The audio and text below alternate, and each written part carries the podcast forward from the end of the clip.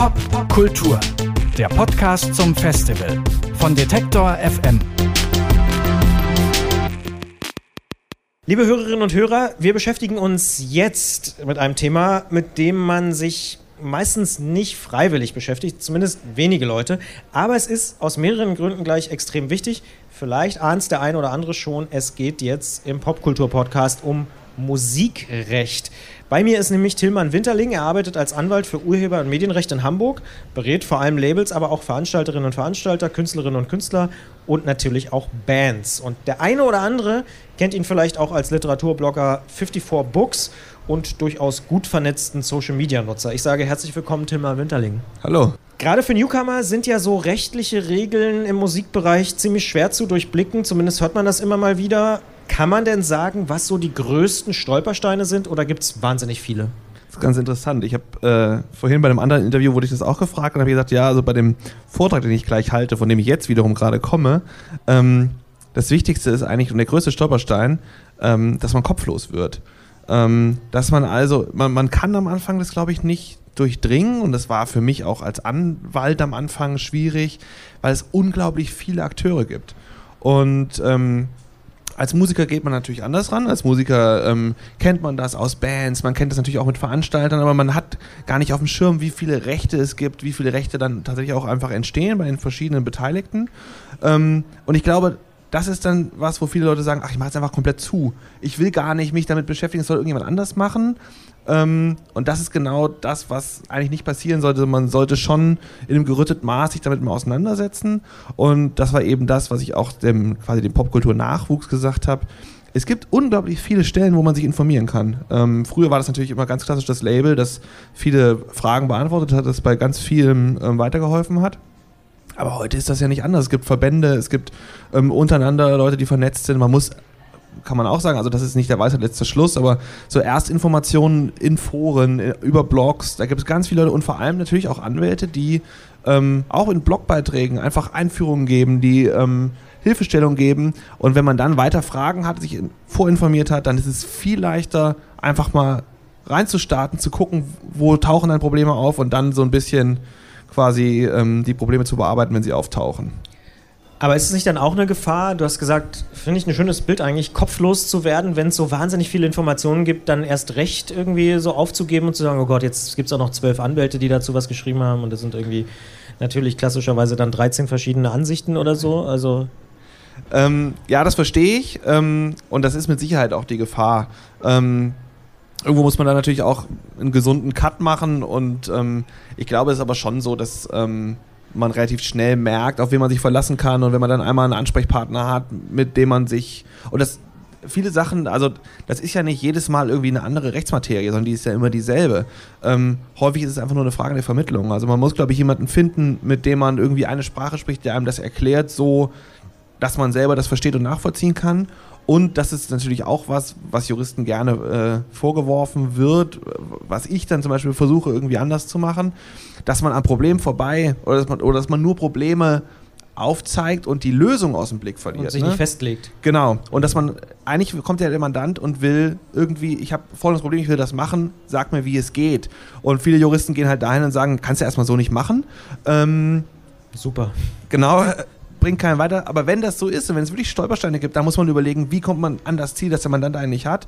Und ich glaube aber, das ist, ähm, man kann da relativ schnell rausfinden, wer der passende Berater für einen ist. Ähm, und ich glaube, gerade bei den Verbänden findet man auch schnell Leute, die das in die richtige Spur bringen und man schnell jemanden findet, der zu einem passt. Mhm.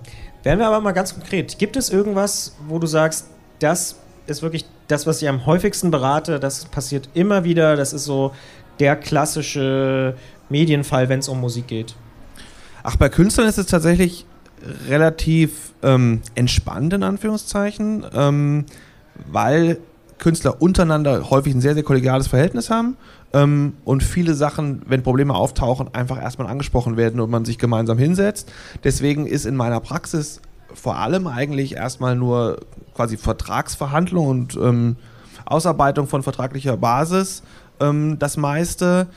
Aber ja, der größte Fehler ist da, außer natürlich dem Kopflosen, was ich am Anfang gesagt mhm. habe, irgendwie Sachen einfach dann zu machen und zu sagen, ja, ich veröffentliche es jetzt einfach mal. Ähm, und das ist natürlich heute viel, viel leichter als früher. Und das ist dann eben das große Problem, wenn ich früher irgendwie eine CD oder eine kleine Vinylauflage von 50 Stück gepresst habe, das hat keiner mitbekommen. Oder ich, ich kann sie sogar noch zurückholen. Genau. Und heute ist es halt so, ja, ich habe das Ding da bei YouTube drin und jeder kann es sehen. Und ich meine, man kennt das ja nun auch bei, bei Wortäußerungen heute. Sowieso hat jeder irgendwie einen Screenshot gemacht und das Ding ist dann in der Welt. Und das fällt einem dann natürlich gerne auch mal auf die Füße. Ne? Also da ist so dieses Voreilige ist dann ähm, natürlich das größte Problem, dass man dann vielleicht Rechte nicht geklärt hat. Wir hatten das jetzt eben, dass jemand sagte in dem, in dem Vortrag, ja, er hat einen Track veröffentlicht und ähm, er weiß, da war ein Drummer dabei und hat sich von dem Drummer die Rechte nicht eingeholt, was kann passieren? Ne? Und dann ist es aber auch so, dass ich erstmal sage, naja, auch wieder, nicht kopflos werden, sondern sprich ihn an. Sag, hey, du, wir haben jetzt, ähm, er sagte dann auch, also sie haben irgendwie 1000 Klicks bei Spotify, er hat 1,52 Euro ausgezahlt bekommen. Ja, dann sagst du, du, ich habe das übrigens veröffentlicht, ähm, wollen wir jetzt irgendwie einen Share machen? 10% biete ich dir an. Genau, ja. Also, ähm, und das macht man natürlich am besten, bevor da irgendwie wirklich ja. große Probleme auftauchen. Gibt es da vielleicht auch Genres, die da besonders betroffen sind, sage ich mal? Also weiß ich nicht, ich kann mir vorstellen, mit so Samples beim Hip-Hop oder so, da ist es ja noch viel üblicher, beispielsweise auch, ja, Kunstwerke von anderen zu integrieren. Beispielsweise. Ja, also das ist quasi das eins der größten Themen momentan, weil ja auch gerade der EuGH wieder auf Metall auf Metall ähm, quasi aufgemacht hat oder neu entschieden hat. Ähm, Remix-Kultur, die ja vor allem auch wieder durchs Internet und Digitalisierung ähm, ganz viel neuen Stoff bekommen hat, wo man ja auch merkt, wie viel sich jetzt neu entwickelt, wie viel einfach jetzt auch möglich ist, auch für Leute, die vorher technisch die Möglichkeiten nicht hatten. Ähm, das ist ein großes Problem, es wird ein großes Problem sein, wobei es auch da so ist, ähm, ich kenne sehr wenige Fälle, die sich so hochgeschaukelt haben wie Moses Pelham gegen Kraftwerk. Das ist auch wieder ein Zeichen, die Branche funktioniert und die funktioniert auch kollegial untereinander, ähm, dass es dazu eben nicht kommt. Ähm, und ich glaube gerade im Hip-Hop. Das heißt, ein Hip-Hop-Künstler mahnt den anderen nicht ab, in der Regel.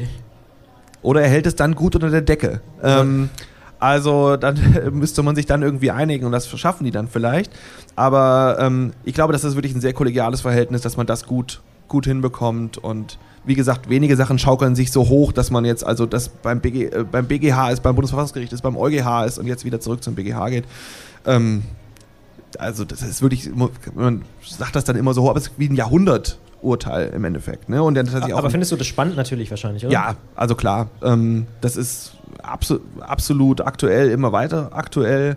Ähm, und das ist ja das Kuriosum, dass die Musik ja weiter sich entwickelt und der Prozess eigentlich seit 20 Jahren läuft und die Musikentwicklung den Prozess völlig überholt hat inzwischen. Ähm, deswegen, also man, ich glaube, jeder hat das auf dem Schirm, der in der Branche irgendwie ist und beobachtet das mit Spannung. Ähm, und ich bin gespannt, was daraus wird. Und ich glaube aber trotzdem weiter, das ist erstmal eine ganz seltene Geschichte, dass sich das wirklich so hochschaukelt. Mhm. Nehmen wir mal den Fall, hier waren ja auch oder sind ja auch viele junge Musikerinnen, junge Musiker, ähm, die eben gerade erst anfangen, bei dir den Workshop besuchen, beispielsweise eigene Songs schreiben und vielleicht auch veröffentlichen. Gibt es irgendwie so einen Zeitpunkt, wo du sagst, da sollte man mal zu mir kommen oder zu einer Kollegin und sich wirklich mal beraten lassen. Also weiß ich nicht, wenn ich über 10.000 Spotify-Streams habe und mehr als 1,50 verdient habe. Oder gibt es so einen Punkt, so eine Schwelle, wo du sagst, dann macht's bitte nicht mehr alleine? Also jetzt, wenn ich gesch besonders geschäftstüchtig wäre, würde ich sagen, naja, sofort, ja. ne, ab der ersten Note brauchst du einen Anwalt. Mhm. Das ist aber Unfug. Also gleichzeitig ist es aber auch Unfug, wenn man sagt, ich mache alles immer alleine. Also ähm, Verträge, die man mit einem Label schließt, sind in der Regel mindestens zehn Seiten lang, wo eine unglaubliche Menge an Pflichten drin ist und man eben Rechte weggibt und man eben dann, wenn man die Rechte weggibt, eigentlich da unglaublich aufpassen muss, wie lange mache ich das, welche Rechte gebe ich weg, für welches Territorium will ich, kann ich jetzt schon irgendwas bedenken, was mir vielleicht passiert und dann ist es gerade natürlich für Newcomer gut, wenn er einen Berater hat, der sich da auch Branchenerfahrung hat und dann sagt, naja, ich habe schon häufiger erlebt, dass Folgendes schief geht, dann sollten wir vielleicht mal ein Augenmerk darauf haben. Ähm, also deswegen, das ist schon was, wo man eigentlich, also man kann sagen, wenn es anfängt, wird unübersichtlich von den Vertragstexten her und, und, und oder es geht um Geld in signifikanter Summen, genau Höhe, ja. Ähm, du hast schon so ein bisschen auch die europäische Ebene angesprochen, diesen Prozess äh, am EuGH, Europäischen Gerichtshof. Aber es gibt da noch so ein anderes großes Thema, was in Europa eine Riesenrolle spielt, ähm, nämlich die ja durchaus heftig umstrittene Urheberrechtsreform, logischerweise. Die einen sehen darin eine Chance für fairere Vergütung, zum Beispiel die GEMA und deren Vertreter. Äh, andere wiederum, viele YouTuber zum Beispiel, warnen vor den Folgen möglicher Upload-Filter, äh, die da irgendwie mitschwingen. Wie beurteilst du das? Ist das für dich ein Thema, mit dem du dich auseinandersetzt? Vermutlich logischerweise ja. Ja, ähm, wobei das natürlich auch jetzt in der großen Diskussion, die aufkam und die geführt wurde, die völlig zurechtgeführt wurde und auch, ich glaube, die Heftigkeit, mit der das geführt wurde, führt einem ja vor Augen, wie viele Akteure damit drin sind, weil es ja eben nicht nur Profis sind, sondern auch ja, Hobby, Hobbynutzer und aber auch quasi ganz normale Privatmenschen. Ähm, ist richtig und wichtig, wobei man jetzt so ein bisschen, jetzt hat es sich ja merklich abgekühlt, ähm, jetzt mal abwarten muss, wie setzt es der Gesetzgeber um? Also was passiert jetzt wirklich in Deutschland? Ähm, und natürlich besteht die Gefahr, dass jetzt Upload-Filter kommen. Wahrscheinlich ist es sogar so, ähm, dass die, so wie das bisher formuliert ist, unausweichlich sind.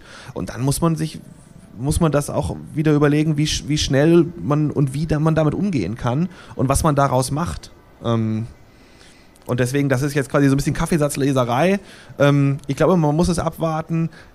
Das Internet wird dadurch nicht untergehen, aber es muss eben reagieren und man muss eben gucken, wie es dann wirklich aussieht, wenn es soweit ist.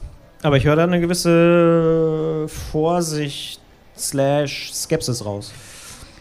Ich bin tatsächlich eigentlich immer hin und her gerissen, weil ich auf der einen Seite natürlich als Anwalt, der vor allem auf der kreativen Seite ist, immer sage, kreative Leistungen müssen anständig entlohnt werden. Das ist das A und O. Ähm, und das ist dann, und das muss man sich dann auch vor Augen führen. Jemand, der halt 1,52 Euro bei Spotify verdient, der ist halt darauf angewiesen, dass halt auch über andere Kanäle, dann, wenn das seine Arbeit ist, das Geld reinkommt. Ähm, gleichzeitig ist natürlich das Internet, so wie es momentan funktioniert, als unglaubliche riesiger Pool von Wissen, von Informationen, aber auch natürlich von Unterhaltung und Kultur in dieser Form nur möglich, wenn es so funktioniert, wie es gerade funktioniert. Andererseits glaube ich auch, die Netzkultur ist so wandelbar, die wird sich ganz schnell neue Sachen einfallen lassen, wie man da auch wieder mit umgeht. Und vielleicht kann das sogar wieder der Anfang von was Neuem sein. Also ja, zwei Herzen in meiner Brust. Vielleicht machen wir das Dilemma noch schlimmer. Du hast gesagt, der Gesetzgeber muss das jetzt äh, umsetzen. Am Ende ist das dann die Justizministerin. Nehmen wir mal an, du wärst Justizminister. Was ist aus deiner Sicht aus der Perspektive von Künstlern und eben von dem Themenbereich, wo du mit dich beschäftigst, das dringendste Problem oder was würdest du sofort ändern? Würdest du irgendwas ändern oder sagst du, nee, das ist eigentlich ganz gut, wir müssen das nur ein bisschen anpassen? Wo ich tatsächlich immer wieder drüber nachdenke, was jetzt aber aus meiner Sicht, also für mich künstlerfeindlich ausgelegt werden kann, ist die Länge der, also die Schutzdauer des Urheberrechts.